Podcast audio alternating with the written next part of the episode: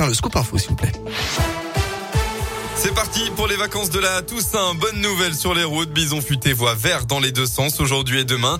En revanche, attention si vous prenez le train, des travaux sont prévus ce week-end en gare de Tarare. Conséquence sur l'axe Lyon-Roanne, des cars de substitution seront mis en place. Et sur l'axe Clermont-Lyon, les trains assureront seulement la liaison Clermont-Roanne. Ensuite, les cars prendront le relais.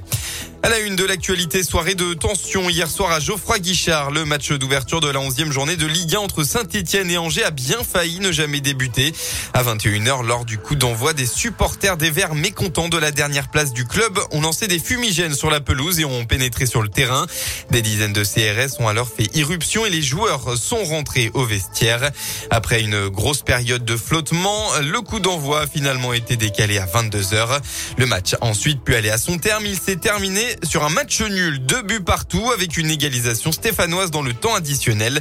Riyad Boudbouz est, de, est revenu sur ce contexte particulier. Bah, c'est un peu particulier. Personnellement, j'ai jamais vécu. Après, après, c'est des choses qui arrivent. Il y a de la frustration de notre part, de la part du public. Faut, faut aussi comprendre. C'est des gens qui sont, qui sont énervés, qui veulent voir le club plus haut. Et, voilà, nous, les joueurs, on comprend aussi cette situation et il faut savoir s'adapter. Voilà, c'est légitime. C'est, c'est un club qui a toujours joué très haut en Ligue 1 et, et qui veut se maintenir et qui aujourd'hui est en danger. Donc, il faut comprendre ses supporters. Et après, c'est sûr que dans cette situation, ça tourne souvent mal et on a réussi à relever la tête et à revenir dans ce match. C'est, bien. On a de la force mentale et fallait le faire pour nous, pour le public qui se bat aussi avec nous depuis le début. Et, et on a bien réagi ce soir. Au classement, pas de changement. La SSE reste 20e et donc dernier de la Ligue 1. Un drame en Haute-Loire hier. Un sexagénaire a mortellement été renversé à Brioude. Ça s'est passé vers 15h40. La victime a été heurtée par un, un véhicule alors qu'il circulait en fauteuil roulant. Âgé de 62 ans, il a été transporté en urgence absolue à l'hôpital, mais il est malheureusement décédé d'un arrêt cardio-respiratoire. Une marche blanche aujourd'hui en mémoire de Christiane Como. Il y a 17 ans, jour pour jour, cette quinquagénaire avait été enlevée sur le parking de sa résidence à Chassieux dans l'Est lyonnais. Son corps avait été retrouvé quatre mois plus tard dans l'Ain. L'affaire n'a jamais été résolue. D'après le progrès, la marche blanche partira à 9h30 du boulodrome de Chassieux. À Clermont, mardi dernier, le pilote du scooter a tenté d'échapper à la police alors qu'il faisait un wheeling sur les voies du tramway.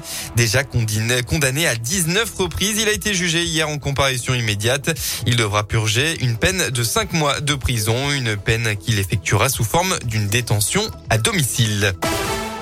En sport, du basket, hier soir, la chorale de Rouen s'est lourdement inclinée pour le compte de la cinquième journée du championnat élite sur le parquet de Dirjon.